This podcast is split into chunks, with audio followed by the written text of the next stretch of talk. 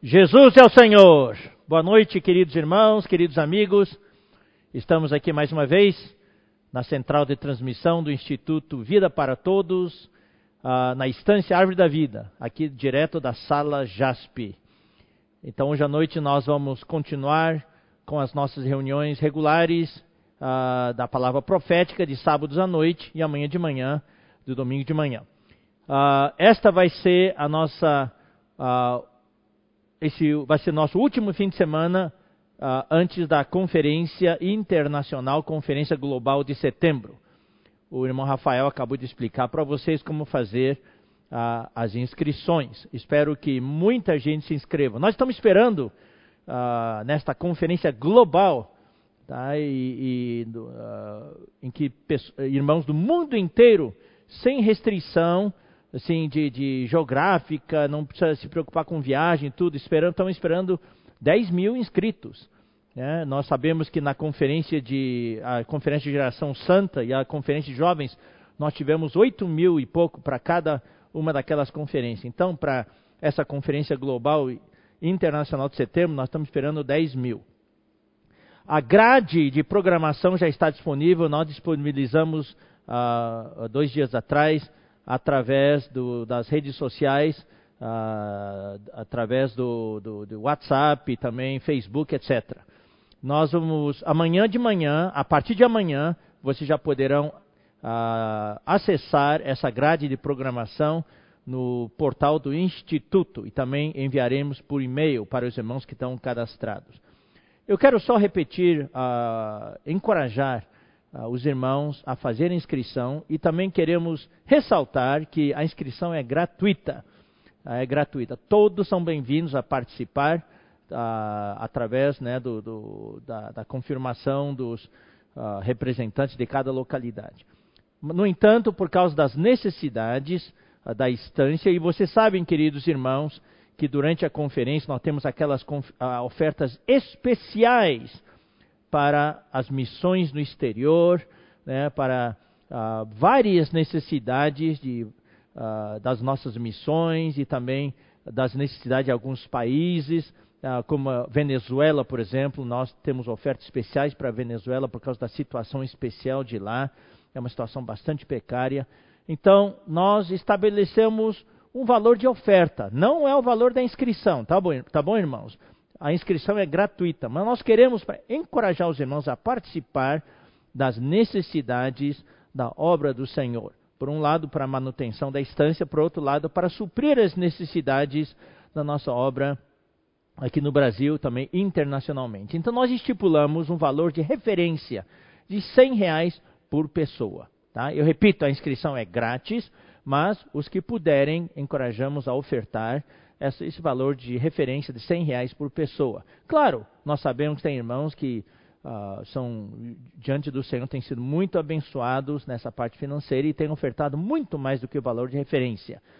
Uh, para os irmãos necessitados que não puderem, nós encorajamos as igrejas, as igrejas a, a completar esse valor, tá? mas é valor de referência, tá, irmão? Ninguém é obrigado, não é obrigatória essa oferta, mas nós queremos encorajar os irmãos para nós podermos suprir as necessidades da obra do Senhor. Uma vez que nós não vamos ter aqui na estância essa conferência presencial como a gente normalmente faz e, e onde nós normalmente também temos essas ofertas especiais. Louvado seja o Senhor. Também a programação da conferência é o seguinte: começa sexta-feira à noite, tá? Vocês vão poder ver a programação a partir das 19 horas, o louvor, todas as noites, 19 horas o louvor e 20 horas é a palavra. E então, sexta noite, sábado à noite, domingo de manhã, às 9 horas é o louvor, às 10 horas é a palavra, e domingo de noite, domingo vai ter uh, duas reuniões, domingo à noite, mesmo horário, às 19 horas o louvor, 20 horas a palavra. Daí, segunda noite, terça noite, quarta, quinta, sexta e sábado à noite, mesmo horário. E último domingo, de manhã e de noite. E durante a semana nós temos, ah, no dia 7 de setembro, que é feriado, aquela programação especial e você que se inscreve, você terá então acesso à plataforma. Tem coisas muito, muito legais, muito encorajadoras para todos que se inscreverem e poderem acessar a plataforma. E também teremos algumas reuniões especiais para ah, cooperadores, também para as lideranças. Então, apesar de não podermos estar aqui na instância, é uma programação bastante cheia e que o Senhor possa nos abençoar. Amém?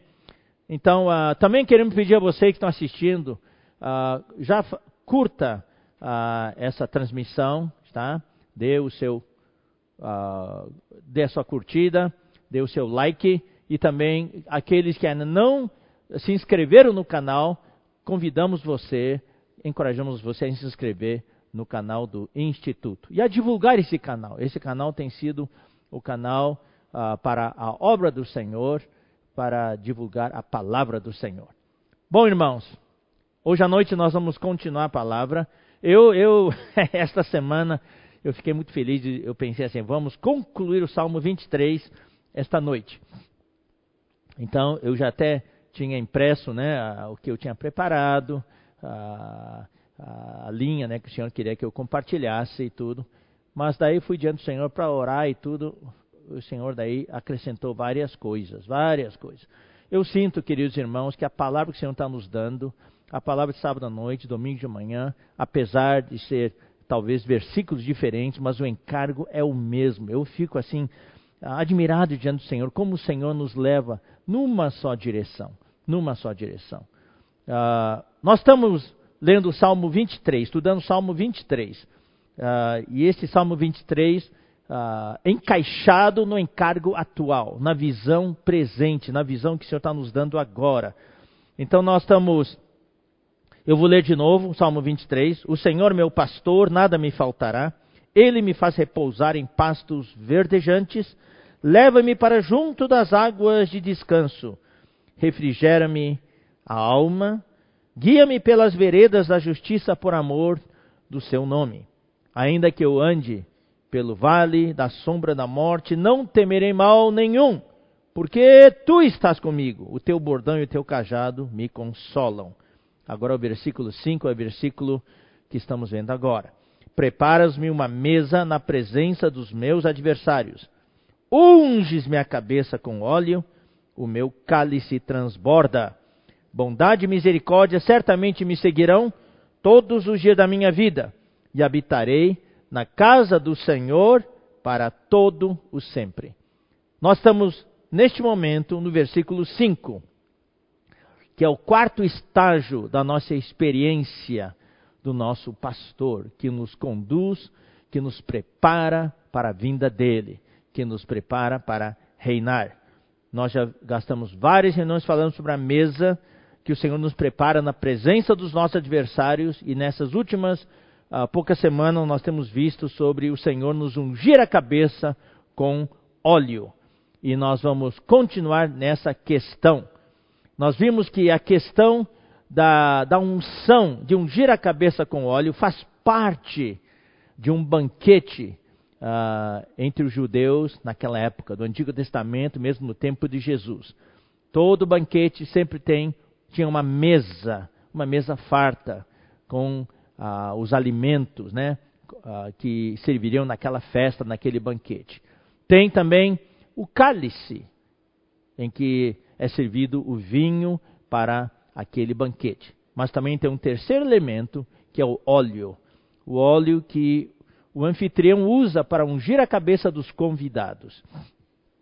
Pois bem, nós estamos aqui no quarto estágio. O quarto estágio é o estágio em que nós temos uma experiência mais profunda e elevada do nosso Senhor, do nosso pastor, que é o Cristo em ressurreição.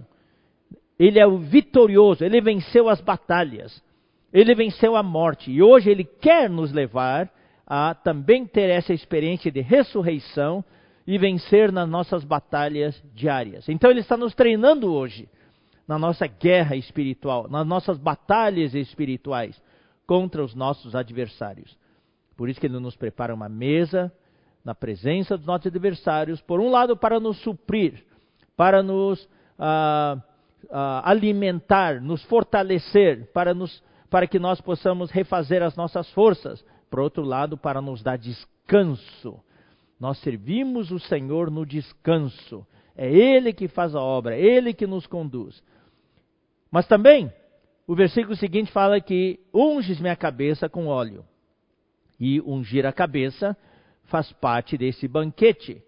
Então, e o segundo aspecto da unção é também é o aspecto espiritual, o significado espiritual.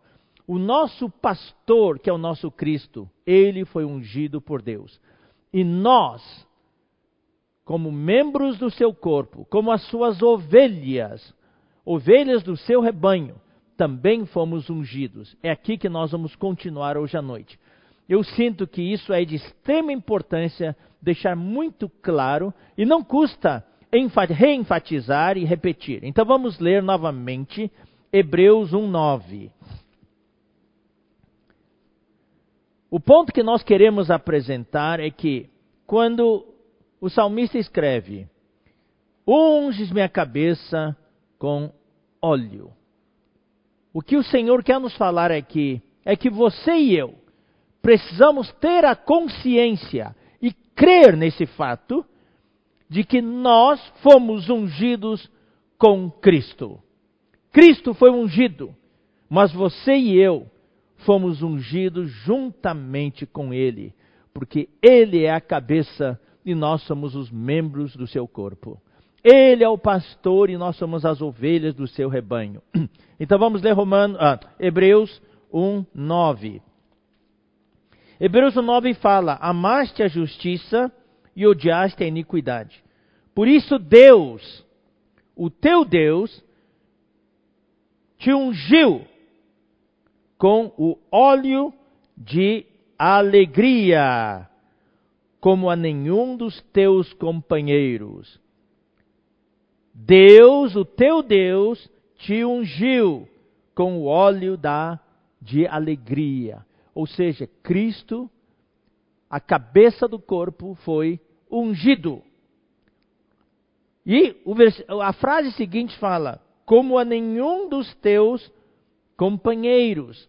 Essa palavra companheiro é metokos no grego, significa companheiro num negócio, um sócio, um parceiro. Oh, querido irmão, nos negócios de Deus, no empreendimento de Deus, na economia de Deus, você e eu somos parceiros de Cristo. Cristo é o nosso pastor, nós somos as ovelhas do seu rebanho, mas aqui todas as ovelhas são parceiras do pastor. Nós somos parceiros de Cristo. Por isso que nós precisamos estar engajados, comprometidos, focados nos negócios do Pai. Fazer a vontade do Pai. Então vou ler outro versículo. Capítulo 3 de Hebreus, versículo 14. Fala assim: Porque nos temos tornado Olha só, nos temos tornado participantes de Cristo, se de fato guardamos, guardarmos firme até o fim a confiança que desde o princípio tivemos. Eu quero explicar a primeira metade do versículo. Porque nos temos tornado participantes de Cristo. A palavra aqui é a mesma do companheiros no capítulo 1, versículo 9. Metokos, no grego, significa parceiros. Ou seja, podemos ler da seguinte maneira: porque nos temos tornado parceiros, sócios de Cristo. Então, se esse é o caso, aqui parceiro, sócio, a tradução aqui é participante. Claro, um sócio participa dos negócios. Se você é sócio numa empresa, você participa das decisões da empresa, você participa dos lucros da empresa, etc. Aqui fala que nós somos sócios, parceiros de Cristo. Nós somos participantes de Cristo. Tudo que Cristo, uau, que maravilha! Tudo que Cristo é, tudo que Cristo realizou, nós temos participação nisso. Se Cristo foi ungido, nós também participamos dessa unção. E isso é confirmado, queridos irmãos, pelo Salmo 133. Então eu quero repetir: nós somos ungidos juntamente com Cristo. Nós, os membros do seu corpo, fomos ungidos juntamente com a cabeça. Você que está me assistindo agora, repita aí na sua casa. Eu fui ungido com Cristo. Eu fui ungido. Eu fui ungido. É importante você saber que você foi ungido. Logo, logo nós vamos explicar, queridos irmãos, o significado, a significância dessa, desse fato maravilhoso, desse fato espiritual maravilhoso, que tem tudo a ver com o que o irmão Pedro Dong tem compartilhado nos domingos de manhã. Vamos ler agora Salmo 133. Salmo 133. Oh, como é bom e agradável viver unidos os irmãos. Isso aqui fala da vida da igreja, da vida do corpo, todos os membros viverem unidos, sem brigas, sem conflitos, todos juntos, unidos. Aí vem o versículo 2: é como o óleo precioso, esse é o óleo, o óleo da unção, sobre a cabeça. Isso, a cabeça é Cristo. Cristo é ungido aqui. O óleo que é derramado sobre a cabeça. Você sabe que no Antigo Testamento, duas classes de pessoas eram ungidas: o sumo sacerdote, né, e os sacerdotes, e também o rei. E nós sabemos que Cristo é aquele que unificou esses dois ofícios. Ele é hoje o nosso sumo sacerdote. Por um lado, da ordem de Arão, no que diz respeito à redenção, e por outro lado, hoje no, o que nós experimentamos é ele é o sumo sacerdote da ordem de Melquisedeque no seu ministério celestial. Esse é o sacerdote de Cristo. Por outro lado, ele é o nosso rei também. Ele é o rei dos reis. Ele é aquele que detém a realeza. Então, ele também é o nosso rei ungido. Louvado seja o Senhor. Então, é como o óleo precioso sobre a cabeça, o qual desce para a barba. Então, o óleo que é ungido sobre a cabeça já começa a descer e começa a atingir os outros membros do corpo, o rosto, a barba. E olha só, e continua, o qual desce para a barba, a barba de Arão, e desce para a gola de suas vestes. A palavra gola aqui no hebraico a palavra gola em português, aqui na nossa versão, não é uma palavra muito ah, ah, precisa no significado da gola no português moderno. Gola aqui significa a orla da veste, ah, o extremo inferior da veste, aquela, aquele, aquele vestido longo que os judeus usavam. Tá? Então, essa veste era uma veste longa, tipo batina, assim, que eles usavam. Essa era a maneira como eles se vestiam. E o, o sumo sacerdote tinha a sua veste sacerdotal. Era é, chamado veste talar. Veste que cobre todo o corpo, vai até os pés. E a orla da veste é a parte inferior da veste, a parte mais inferior da veste, a parte lá de baixo. E eu quero ler para vocês alguns versículos interessantes que mostram como essa veste do sumo sacerdote era feita. Vamos ler Números capítulo 15. Daí a gente vai entender um pouco o que quer dizer que esse óleo chega até a orla da veste, até a parte extrema, a parte mais de baixo da veste. O que, que significa isso? Vamos ler Números capítulo 15, versículo 38. Aqui fala: Fala aos filhos de Israel e diz-lhes que nos cantos das suas vestes façam borlas. Canto é o que? É a parte de baixo, a parte extrema de baixo. Façam borlas. O que, que é essa borlas? Às vezes a, a nossa versão usa algumas palavras que no português moderno a gente não usa mais. Essa palavra borla que é franja. A franja. Naquele tempo, as vestes sacerdotais tinham que fazer franjas lá embaixo, tá? Franjas. Pelas suas gerações e as borlas em cada canto, presas por um cordão azul. E as borlas estavam ali para que, vendo, vos lembrei de todos os mandamentos do Senhor e os cumprais. Não seguireis os desejos do vosso coração, nem dos vossos olhos, após os quais andais adulterando. Então tem outros versículos que explicam como essas franjas eram feitas. Franjas são aqueles fios soltos que tem e tem bolinhas na ponta. Então, isso aqui é a parte mais de baixo. E, além disso, na parte mais de baixo da, das vestes sacerdotais também tinha sininhos, sinos, tá? para alertar o sacerdote que ele devia fazer tudo em ordem, tudo de acordo com o que Deus ordenou, para não morrer. Então, é, essa, essa orla da veste, a parte extrema de baixo da veste, não era tão simples. Então, tinha essas franjas. O que significa franja? Primeiramente, orla da veste significa a parte mais de baixo. Ou seja, quando fala que o óleo desce da cabeça para a barba e desce até a orla da veste, claro, para chegar até a orla da veste lá embaixo tem que passar por toda a veste. Ou seja, essa unção que está sobre Cristo, a cabeça, e desce pela barba, e vai descendo por todas as partes da veste. Toda a veste é, pega essa unção. Essa unção unge toda a veste. Isso quer dizer que essa unção que está sobre Cristo a cabeça alcança cada membro do seu corpo.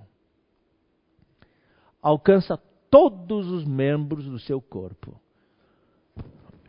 Querido irmão, querida irmã, você que está em casa me assistindo, eu quero que você, neste momento, tenha a consciência. Eu quero que você até sinta essa unção chegando até você. Se você é um membro do corpo de Cristo, Deus já ungiu Cristo.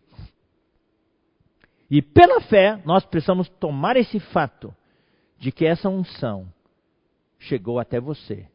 E você foi, já foi ungido com a mesma unção que Cristo, a nossa cabeça, foi ungido.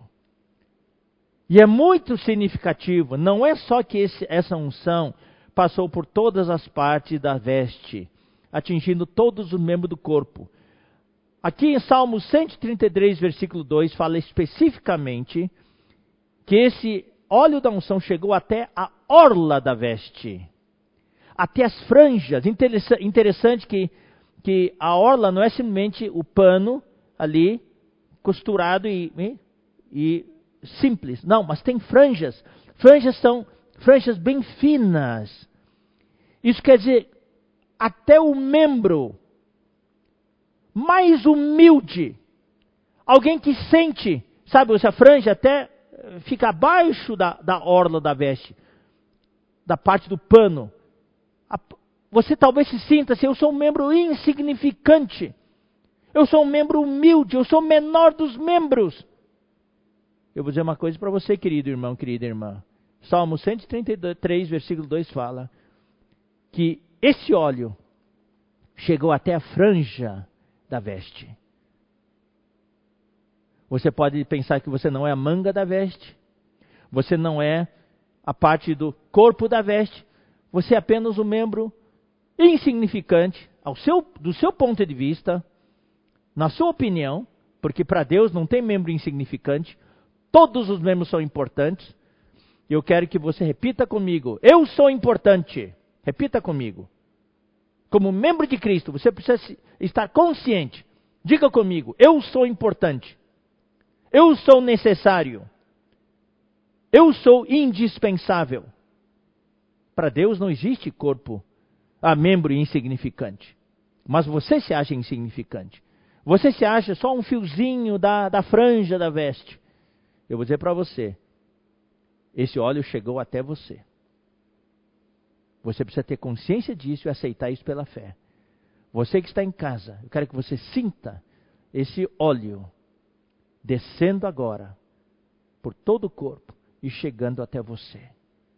Respire fundo e desfrute esse fato.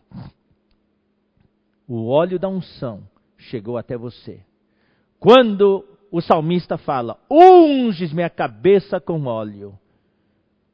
Ele, você, você, ele quer dizer que você, como membro do corpo de Cristo, como uma ovelha do seu rebanho, você também foi ungido. Ele é a cabeça do corpo. Você é um membro. Por menor que você seja, ou você se sinta, você foi ungido. O óleo chegou até você. Este óleo alcança todos os membros, até os mais fracos e inferiores. Você pode sentir fraco, você sente que está desanimado. Você diz assim: Eu estou doente, eu estou doente físico, eu não sirvo para nada. Ah, eu estou com um problema emocional, eu estou deprimido, eu, eu tenho, não tenho esperança, estou desesperançado. Pois bem, esse óleo chegou até você. Para quê? Para fortalecer você, para animar você, para curar você, para levantar você, fazer você experimentar a ressurreição e encher você de esperança. Então quero ler com vocês Lucas capítulo 8. Lucas capítulo 8, versículo 42. Nós temos essa passagem tanto em Mateus, como em Marcos, como em Lucas. Eu escolhi Lucas porque Lucas combina Mateus e Marcos, é o mais completo. Então aqui, na segunda metade do versículo 42, fala: Enquanto Jesus ia, as multidões o apertavam. Então havia uma multidão comprimindo Jesus por todos os lados. Certa mulher que havia 12 anos vinha sofrendo de uma hemorragia. Ela estava doente doente fisicamente e eu creio que também emocionalmente ela estava arrasada e a quem ninguém tinha podido curar e que gastaram com os médicos todos os seus haveres. Financeiramente ela estava falida, emocionalmente ela estava arrasada, 12 anos de doença, sabe o que, que é isso? Veio por detrás dele, olha só. Em Marcos fala, fala assim, ó, se eu puder chegar perto dele, tinha uma multidão ali. Já, você já tentou furar uma multidão? Tentar chegar a uma pessoa no meio da multidão? É difícil. Ela era fraquinha, mas ela estava desesperada. E ela conseguiu furar o bloqueio da multidão. Queridos irmãos, nós precisamos estar desesperados. O inimigo põe um bloqueio na sua frente, quer bloquear você, impedir. Você, você quer chegar a Cristo. O inimigo põe tudo, barreiras na sua frente, impedindo que você chegue a Cristo. Você não pode ser passivo. Você não pode dizer, ah, não consigo. Você tem que lutar, brigar pelo seu direito. Eu tenho direito em tocar em Cristo. Ele é o meu Senhor, o meu Salvador. Ele é o meu pastor.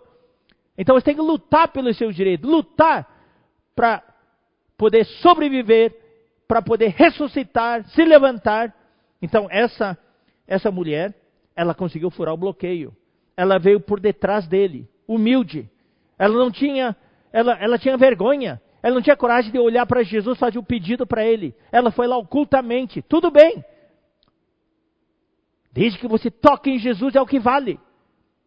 Então ela veio por trás, nem quis tocar nas costas de Jesus, de tão humilde que ela era. Ela se sentia insignificante. Eu não sou digna de tocar no ombro do Senhor ou no braço do Senhor. Eu só sou digna de tocar. Daí o que, que ela fez? Ela tocou na franja da veste do Senhor. Se abaixou e tocou lá embaixo. E logo se lhe estancou a hemorragia. E ela foi curada na hora. Mas Jesus disse: Quem que me tocou? Todos negaram. Pedro, com seus companheiros, disseram: Mestre, as multidões estão te apertando, comprimindo você, e você fala assim: Quem que me tocou? Ah, ô mestre, Jesus falou: Não, não, não. Alguém me tocou, porque eu senti que de mim saiu o poder. Esse poder é o poder que vem do Espírito. E o óleo, você sabe, queridos irmãos, o óleo da unção representa o Espírito. Cristo foi ungido. Lá no dia que ele foi batizado, ele já foi ungido. O Espírito Santo desceu como pomba sobre ele. E Hebreus fala que ele foi ungido. Quando ele ressuscitou, ele se tornou o Cristo. Ele foi designado filho de Deus. A humanidade dele foi ungida. Ele já era filho de Deus na sua divindade, mas a sua humanidade.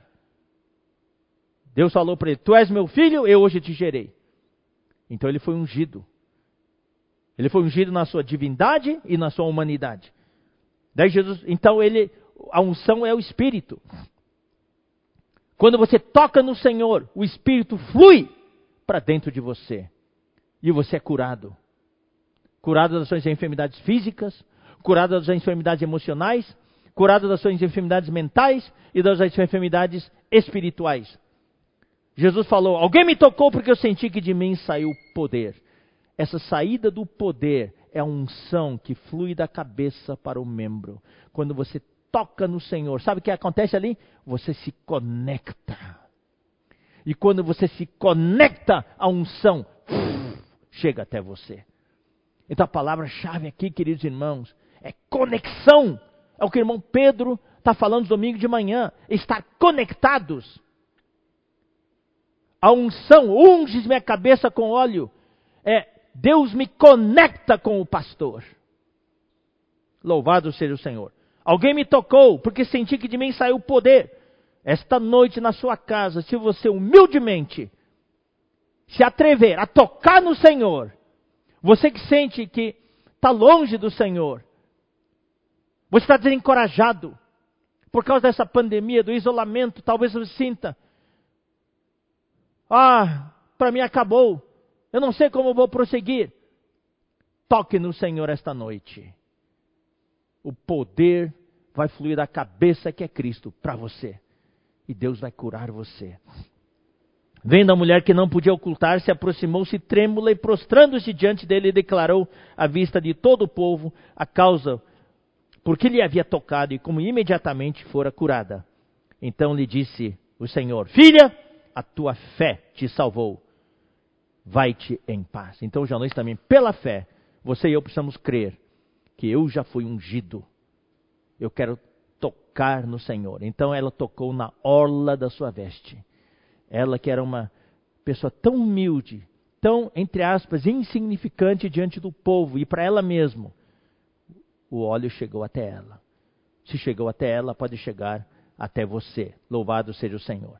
Vamos ler agora 2 Coríntios 1, 21. Nós já lemos esse versículo anteriormente, mas nós vamos ler de novo. 2 Coríntios 1, 21. Porque hoje à noite eu quero acrescentar mais algumas coisas o versículo fala. Esse é o versículo que nos confirma que você e eu já fomos ungidos. E nós precisamos tomar esse fato pela fé.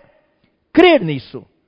Mas aquele que nos confirma convosco em Cristo e nos ungiu é Deus. Aquele que nos ungiu, aqui não fala aquele que nos ungirá. Aqui está no pretérito perfeito. Aquele que nos ungiu é Deus. Quem que nos ungiu? Deus. Mas olha só, não é essa unção de qualquer jeito, não. Aquele, esse aquele é Deus, que nos confirma convosco. Aí que eu preciso, queridos irmãos, uh, explicar de novo. Eu expliquei nas semanas anteriores, mas hoje quero detalhar um pouco mais. A palavra confirmar está correta. Também significa estabelecer. Aquele que nos confirma, que nos estabelece mas só falando confirma, estabelece, uh, ainda não dá uma ideia exata do que esse versículo quer transmitir. Então eu vou, eu vou usar uma tradução uh, que transmite o significado dessa palavra, que seria o seguinte: mas aquele que nos vincula convosco, aquele que nos conecta conosco a Cristo e nos ungiu é Deus. Primeiro, Deus nos conecta com os apóstolos. Por isso que é importante, queridos irmãos, agora cada vez mais eu vejo a importância disso. Hoje o Senhor, na sua igreja, tem a sua palavra profética, através dos apóstolos, tem a sua palavra profética, e o que Deus quer nos fazer é nos unir, é nos conectar com os apóstolos e juntamente conectados a Deus, a Cristo. Tem que haver uma conexão entre nós. Essa conexão representa a unidade. O inimigo quer nos, quer nos desconectar através de barreira, através de briga, através de contenda, através de desentendimentos, através de opiniões, quer nos desconectar. Mas Deus quer nos conectar juntos com os apóstolos a Cristo. Está vendo o processo aqui? Aqui está o processo do encabeçamento. Através da palavra profética, através da sua palavra, do ensinamento dos apóstolos, da revelação divina, Deus nos conecta juntamente entre nós e também juntamente com o apóstolo, e todos juntos nós somos conectados a Cristo. E daí vem a unção. Então vou ler de novo. Aquele que firmemente nos conecta convosco a Cristo. Nos conecta convosco a Cristo. E aí vem a unção. E nos ungiu é Deus. A unção, o ungir, só vem depois da conexão. Tá? Então, aqui, Cristo é o conector central do universo. Então eu vou pedir emprestado para projetar aqui, uh, é também emprestado os slides que o Pedro já fez. Então vou aproveitar aqui. Então, uh, em Colossenses 1,17, já pode ir projetando, irmãos. Colossenses 1, 17, fala o seguinte: Ele, antes de, de todas as coisas, nele tudo subsiste. A palavra subsiste aqui significa unir as partes num todo. É o conector. Cristo é esse em quem tudo subsiste. A palavra grega é sunistal. Sunistal. Então Cristo é o conector central do universo. Vamos ler agora Efésios 1:10. Efésios 1:10. De fazer convergir nele na dispensação, na economia da plenitude dos tempos, de fazer convergir nele. Vamos projetar a palavra aqui. Essa palavra convergir, essa palavra convergir, no grego é anakephalaiomai. Então, o que, que significa essa palavra anakephalaiomai? Pode projetar, irmãos. É que significa colocar todas as coisas né? Então eu vou sair aqui, ou para esse lado aqui. Anakephalaiomai significa colocar todas as coisas juntas sob um princípio unificador ou uma pessoa. Nesse caso, nesse caso, essa pessoa é Cristo. Então aqui está a palavra anakephalaiomai. Anakephalaiomai. Então vou repetir a definição: é colocar todas as coisas juntas sob um princípio unificador, uma pessoa, que é Cristo, como o conector central do universo. Agora eu vou, uh, pode projetar o próximo slide, eu vou explicar um pouquinho essa palavra, uh, destrinchar um pouquinho para entender melhor, tá? Então, essa palavra significa, ah, o, o, aqui o o púlpito atrapalha um pouco. É colocar todas as coisas juntas sob um princípio unificador ou uma pessoa, que é Cristo, o conector central do universo. Então, ah, muito bom, os irmãos ah, deixaram só o slide, é melhor assim. Então, a composição dessa palavra anakephalaiomai é primeiro aná. Aná quer dizer, é uma preposição que quer dizer para o meio de, no meio de. Então, é o conector central. É o conector central, é a parte mais importante. E a segunda parte, kephalaiomai, vem de kephalaion. Ah, tem nele a radical kefale, que significa cabeça. Então tem o sentido de cabeça. Mas kephalaion significa o quê? Olha só, irmão, significa o ponto principal. A soma, o total de uma conta. Então é numa planilha, numa planilha. Você tem lá vários valores. E lá no cabeçalho, lá de cima da planilha, vem o totalizador. É esse é o significado. Significa o montante, o resumo, o cabeçalho de uma notícia. Na notícia tem todos os detalhes, mas o cabeçalho já resume a notícia inteira. E também o fechamento de um discurso. Você, quando dá uma, fala alguma coisa, dá uma palestra, você apresenta vários pontos. E no final você fecha tudo. Um resumo. Esse resumo é esse anakephalaiomai. Significa o quê? Encabeçar harmoniosamente, ordenar o caos que existe no universo hoje, a entropia. É, isso já foi falado no passado várias vezes. A segunda lei da termodinâmica fala que se deixar as coisas como estão, a entropia vai aumentando. A entropia é o quê? É a confusão, o caos. Tá? Vai piorando cada vez mais. Mas Cristo está aqui para encabeçar todas as coisas. Então, esse é o significado. Tá? Então, Agora, vou resumir. Unção. Unges minha cabeça com óleo. Unção quer dizer conexão. Conexão. E qual é o título da mensagem de hoje, é, na verdade, é a parte 21 já. A palavra da reconciliação. Ah, esse aqui, uh, semanas atrás, eu não tinha essa definição. Ou quando comecei a dar essa série de mensagens, eu não tinha essa visão que eu tenho hoje. A cada fim de semana que passa, a visão fica cada vez mais clara. Sabe o que quer dizer reconciliação? Uau, irmãos. Baseado no que é falado domingo de manhã, eu consegui, o Senhor mostrou para mim e eu consegui entender melhor a palavra reconciliação. Reconciliação quer dizer reconexão. Quando duas pessoas estão brigadas, quando existe problema entre marido e mulher, quando tem problema na igreja, quando há inimizade, quando há brigas, quando há barreiras, o que, que existe? Desconexão. Marido e mulher estavam bem, daí brigaram. Daí há uma desconexão. O homem estava unido a Deus, mas daí o homem pecou. Houve uma desconexão. E o que, que é reconciliação? É uma reconexão. Nós estávamos longe de Deus. Através da sua redenção, ele nos reconciliou na verdade, olhar a fundo, a fundo, quer dizer que ele nos reconectou com ele. Quando marido e mulher brigam feio e não se falam um com o outro por dias ou por semanas, é quando depois, por causa do amor, se reconciliam, eles se reconectam. Quando estão brigados, estão desconectados um do outro. Desconectados psicologicamente, desconectados até fisicamente, mas quando se reconciliam, eles se reconectam. Então, queridos irmãos, a reconciliação é uma reconexão.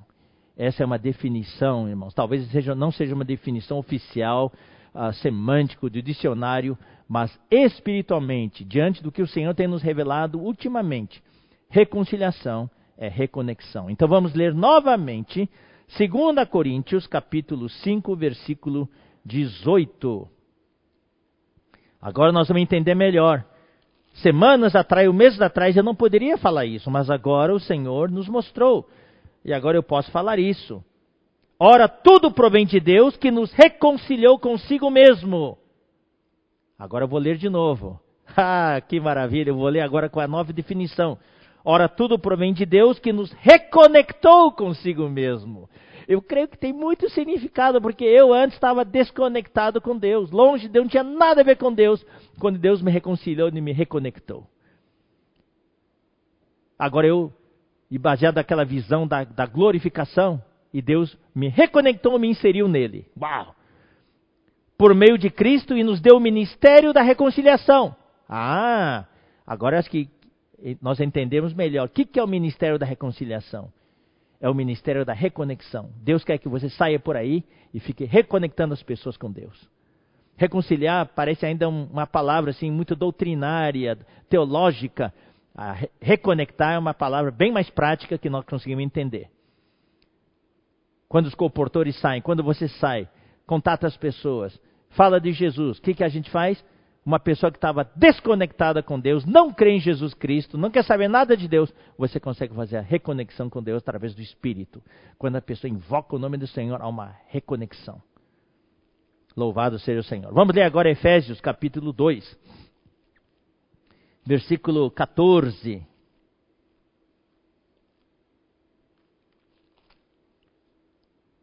Unge minha cabeça com óleo, tudo por causa disso.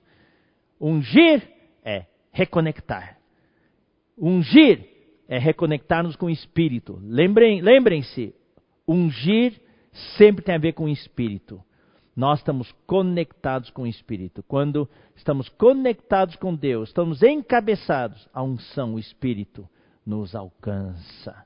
Louvado seja o Senhor. Vamos lá, Efésios 2, versículo 14. Porque Ele é a nossa paz, o qual de ambos fez um e tendo derrubado a parede de separação que estava no meio, a inimizade. Esse versículo fala dos judeus e dos gentios, dos judeus e dos gregos. Mas eu quero aplicar para nós. Na vida da igreja, apesar de nós não termos problema que havia, havia na, nas igrejas naquela época de Paulo, hoje na vida da igreja existem partidos, existem grupos, existem panelinhas. E muitas vezes na igreja não tem paz, tem muita briga, muita contenda. Nas famílias também, marido e mulher, pais e filhos. O que, que Cristo fez? De ambos fez um. Ele juntou, ele reconectou. E, e derrubou a parede de separação que havia no meio. Derrubou a inimizade. Aboliu na sua carne a lei dos mandamentos na forma de ordenanças. Essas ordenanças são coisa muito sutil. São regras que a gente impõe, a gente cria e quer impor aos outros. São minhas opiniões, meus pontos de vista e que me separa dos outros. Para que dos dois, aqueles que estão desconectados, criasse em si mesmo um novo homem. A conexão aqui, fazendo a paz. E reconciliasse ambos em um só corpo. E reconectasse ambos em um só corpo com Deus, por intermédio da cruz, destruindo por ela a inimizade. A cruz de Cristo, através da redenção, é o fator reconectante. É o que a cruz de Cristo é o que reconecta todas as pessoas a Deus e reconecta todas as pessoas entre si. Sem a cruz, não existe reconciliação. É a cruz que mata a inimizade. É a cruz que mata a minha opinião. É a cruz que mata a minha vida da alma. Por isso, nosso amado irmão Dong, por anos e anos, falou que nós devemos negar a vida da alma. Que, que traduzido quer dizer ir para a cruz. Nós hoje, por isso que Paulo falou para os coríntios, em 1 Coríntios, que a solução para os problemas que estava desconectando todos os coríntios na igreja, causando tanta divisão. A solução era Cristo e a cruz de Cristo. Porque a cruz de Cristo é o fator reconectante. Aquela cruz, está vendo? É a que reconecta todas as coisas, graças ao Senhor. Então vamos continuar lendo. Versículo 17. E vindo, e vindo, evangelizou paz a vós outros, que estáveis longe, que estáveis desconectados, e paz também aos que estavam perto. Porque por ele, ambos temos acesso ao Pai em um espírito. E uma vez reconectados, nós podemos ser inseridos no Pai. Nós podemos ter acesso ao Pai. Vamos ler agora Colossenses 1, versículo 17 a 22.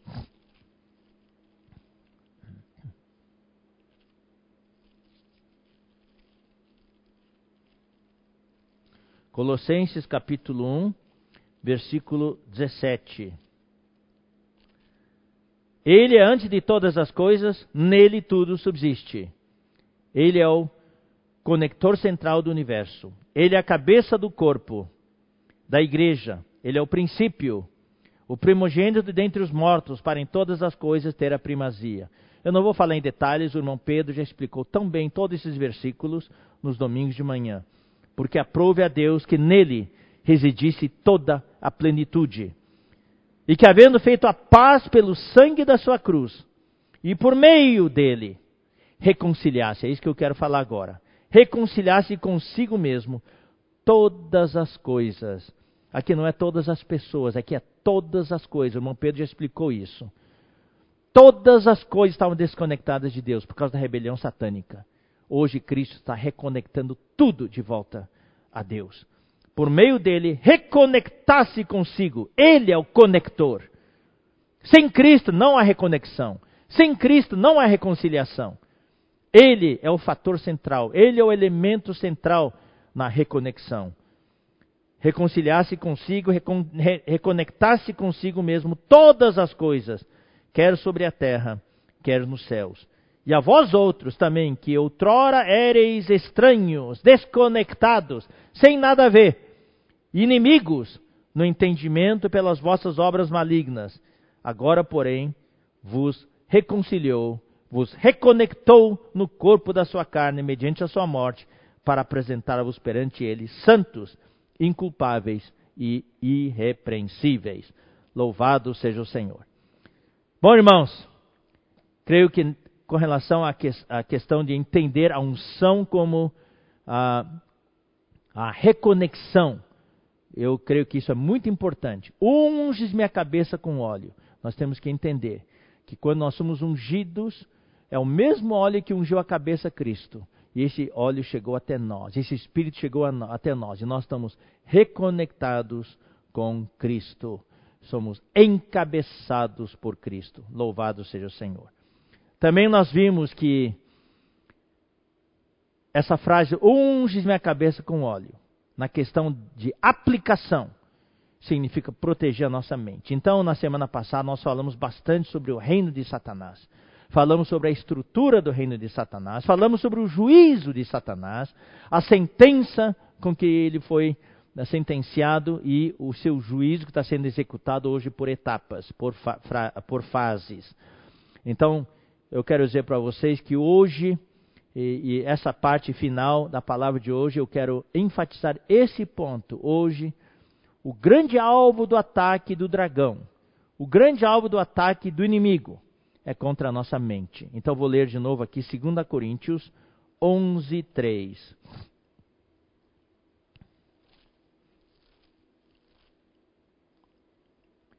Mas receio, assim como a serpente enganou a Eva com a sua astúcia, assim também seja corrompida a vossa mente. Está vendo? Ele quer corromper a nossa mente. E se parte da simplicidade e pureza devidas a Cristo. Ele quer desconectar você, irmãos. Queridos irmãos, queridas irmãs, quer desconectar você da simplicidade e pureza devidas a Cristo. Esse é o, o alvo do inimigo. 1 Coríntios, ah, perdão, perdão, 1 Timóteo, capítulo 4, versículo 1. Ora, o Espírito afirma expressamente que nos últimos tempos alguns apostatarão da fé Alguns se desconectarão da verdade. Alguns se desconectarão da economia de Deus. Por quê? Por obedecerem a espíritos enganadores e a ensinos de demônios. No tempo do fim, esses espíritos enganadores vão se multiplicar, tentando afetar a nossa mente. Daí a gente se desconecta, a gente se desvincula da economia de Deus, da vontade de Deus e ensino de demônios. Então o alvo é a mente do homem. Vamos ler Filipenses 4, 7. Aqui é uma oração. E eu também quero aplicar essa oração para todos nós, para mim e para vocês. E a paz de Deus, que excede todo entendimento, guardará. Então vou dizer: guarde o vosso coração e a vossa mente em Cristo Jesus. Queridos irmãos, o que nós queremos mostrar agora é que o dragão, o dragão de Apocalipse, que é Satanás, o dragão está preparando o mundo para a vinda da besta, para a vinda do anticristo. E as coisas estão se acelerando no cenário político, no cenário social. Ah, no cenário econômico, no cenário climático.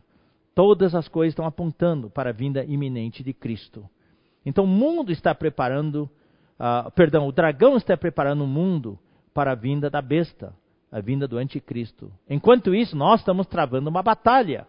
Nós estamos nos preparando para a vinda de Cristo. A preparação do dragão ah, com relação ao mundo para a vinda da besta é uma preparação material e psicológica. Então, o dragão, o inimigo de Deus, Satanás, vai querer afetar a população mundial e, claro, um dos alvos principais é afetar a nós que estamos na igreja, no campo material, dos bens materiais e no campo psicológico, da nossa mente. Então, essa pandemia foi enviada para afetar-nos no corpo, fisicamente e também para afetar-nos mentalmente. E eu oro pelos irmãos. Eu sei que tem vários irmãos e irmãs. Isso, isso não é pecado, isso é explicável, isso é perfeitamente compreensível por causa da nossa fragilidade, nossa vulnerabilidade. Já quase seis meses de isolamento. Isso afeta todo mundo. E se nós não temos um espírito forte, não estamos tão preparados, de, de numa hora a gente entra em colapso. Por isso que nós precisamos orar pelos irmãos, nós precisamos buscar os irmãos para nos ajudar e precisamos ter mais comunhão. Esperamos que logo, logo, irmãos, logo, logo, esperamos que depois da conferência possa, a gente possa retomar em alguns lugares as reuniões presenciais, mesmo que seja em, ainda dentro das restrições. Hoje, por causa dessa, desse ataque na esfera, na esfera física e psicológica, as pessoas do mundo estão como que estivessem hipnotizadas, enfeitiçadas. Eu até diria assim, são como mortos-vivos andando. Aparentemente, fisicamente estão vivos, mas na verdade estão mortos. A mente dessas pessoas totalmente controlada, manipulada. São pessoas como se estivessem anestesiadas. Ah, o tempo já está quase passando. Claro, hoje a gente começou às 8h15 por causa dos avisos, mas eu vou ler alguns versículos para vocês. Lucas 21.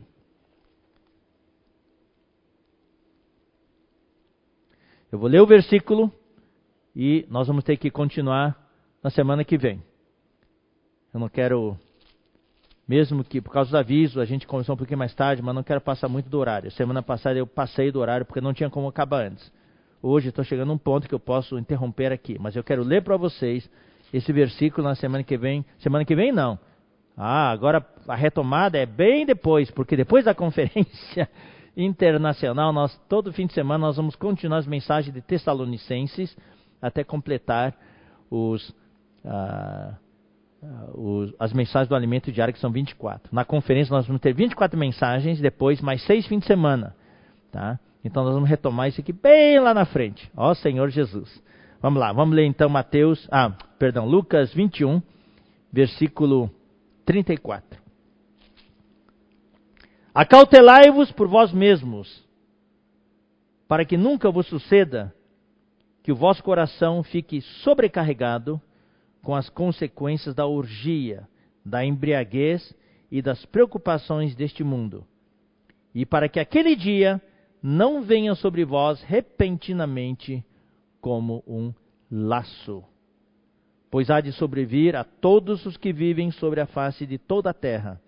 Vigiai, pois, a todo tempo, orando, para que possais escapar de todas estas coisas que têm de suceder e estar em pé na presença do Filho do Homem.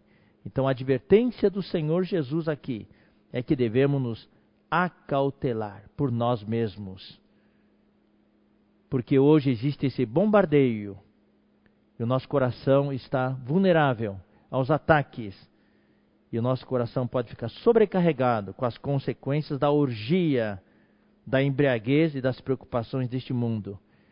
E pode haver a possibilidade que aquele dia o dia da vinda do Senhor venha repentinamente sobre nós como um laço e a gente seja pego desprevenido. Então, queridos irmãos, essa, essa frase, vosso coração fique sobrecarregado com as consequências da orgia, é como se fosse o efeito de uma ressaca. E a gente perde o controle, a gente é, fica como que, já falei, hipnotizado, né, anestesiado, e, e, tem algo que eu vou expor depois, na próxima vez que a gente retomar essa palavra, é algo muito perigoso, uh, que é a tendência mundial hoje. Uh, é algo útil que nós podemos usar, mas o inimigo pode usar isso para nos entorpecer e para controlar-nos. Então, queridos irmãos, os, a chave, o segredo qual que é? é nunca perder a conexão com o Senhor. Eu vou terminar aqui, tá? Mas eu quero concluir dessa maneira. Eu não quero concluir só lendo esse versículo. Esse versículo fala, fala acautelai-vos. Como nós podemos nos acautelar? É exercitando o nosso espírito. Nunca perca a conexão com o Senhor. Unges-me a cabeça com óleo. Enquanto nós estivermos conectados, a unção vai descendo, a gente vai sendo suprido pelo Espírito. O que o inimigo quer fazer é desconectar você. Ele vai mandar ruídos, vai interferir, vai enviar sinais para interferir. Até quando vem interferência, a gente perde a conexão. E quando perde a conexão, irmãos, tudo pode acontecer. Que o Senhor possa guardar a cada um de nós a cada um de a mim e a você. Vamos exercitar o nosso espírito.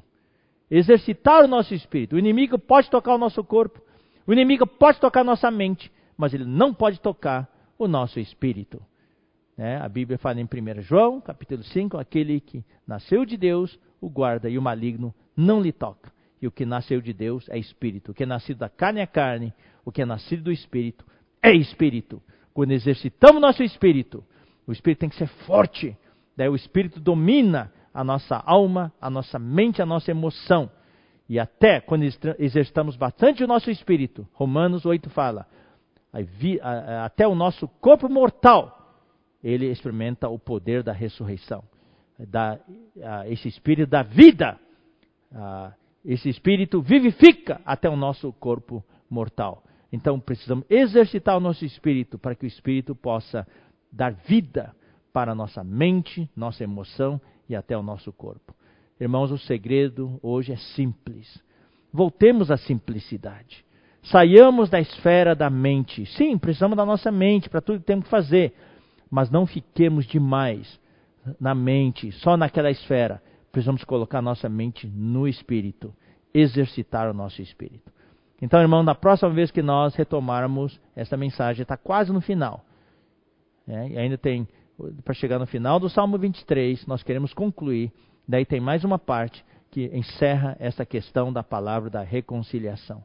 Que o Senhor possa abençoar cada um de nós, cada um de vocês. Eu vou concluir com uma oração. Senhor Jesus, nós te agradecemos, porque hoje à noite nós vimos que nós fomos ungidos. Tu foste ungido pelo Pai. E nós, como membros do teu corpo, que fomos reconectados contigo, também fomos ungidos. Louvado seja o Senhor. Obrigado, Senhor, que antes nós estávamos longe de ti, éramos inimigos teus estávamos desconectados de ti, mas por causa da tua redenção, nós somos reconciliados contigo e re reconectados contigo. Também oro, Senhor, pela igreja, para que na vida da igreja possa haver muita reconciliação, muita reconexão dos irmãos, reconexão nas famílias, entre marido e mulher, pais e filhos, Ó oh, Senhor Jesus, nesse tempo do fim, o inimigo quer nos desconectar de Ti. O inimigo não quer que nós estejamos debaixo do teu encabeçamento. O inimigo quer preparar o mundo para a vinda da besta. Mas nós estamos engajados, comprometidos e focados em preparar a tua segunda vinda. Ó oh, Senhor Jesus, nós queremos nos acautelar para que nós não sejamos sobrecarregados com as consequências da orgia Salva-nos da embriaguez desta era. Salva-nos, Senhor, de estar anestesiados por esta era, enfeitiçados, hipnotizados. Ó oh, Senhor Jesus, cuida de nós, cuida de cada irmão, cada irmã. Consola, fortalece. Queremos exercitar mais o nosso espírito. Dá o poder do Espírito Santo para todos os irmãos, para que possamos exercitar o nosso espírito e superar, Senhor, os ataques do inimigo. Superar a nossa vulnerabilidade emocional, mental e psicológica. Ó oh, Senhor Jesus! Ó oh, Senhor Jesus! A igreja precisa avançar e precisa de cada um de nós. Nós não podemos, Senhor Jesus, deixar de ter qualquer irmão. Todos os irmãos são importantes, são necessários. Senhor, obrigado que a tua unção chegou até o menor membro da igreja, o menor membro do corpo. Na verdade, não tem o menor membro. Os irmãos talvez se sintam como oh, membros insignificantes, mas para ti todos os membros são importantes. Mas mesmo assim, o óleo da unção chegou a cada membro. Que neste momento, no encerramento dessa reunião, cada irmão, cada irmã em suas casas, possa sentir a unção chegando até o seu espírito, chegando a cada um. Muito obrigado, Senhor Jesus. Fortalece a cada um, consola a cada um. Senhor, cura a cada um. Aqueles que têm membros familiares, entes queridos nos hospitais. Cura, Senhor, restaura, poupa-nos de mais dores, Senhor. Daqueles que já perderam entes queridos, Senhor, oh, consola-os, fortalece-os. Senhor Jesus, muito obrigado. Senhor, abençoa a conferência que está se aproximando. Senhor Jesus, também oramos pelas necessidades da tua obra, da estância e todas as frentes de obra das missões no exterior, também de países necessitados. Senhor Jesus, abençoa todos os preparativos da conferência de setembro. Muito obrigado, Senhor. Também abençoa a reunião de amanhã cedo, Senhor. Unge o nosso irmão Pedro, Senhor, que a tua palavra possa fluir com muita visão e revelação. Muito obrigado, Senhor Jesus. Nós oramos, agradecemos e abençoamos em teu nome. Amém. Bom, queridos irmãos, agora tenho compartilhado dos irmãos. Continuem sintonizados e desfrutem o compartilhar dos irmãos. Até a próxima oportunidade. Na verdade, até a conferência uh, de setembro.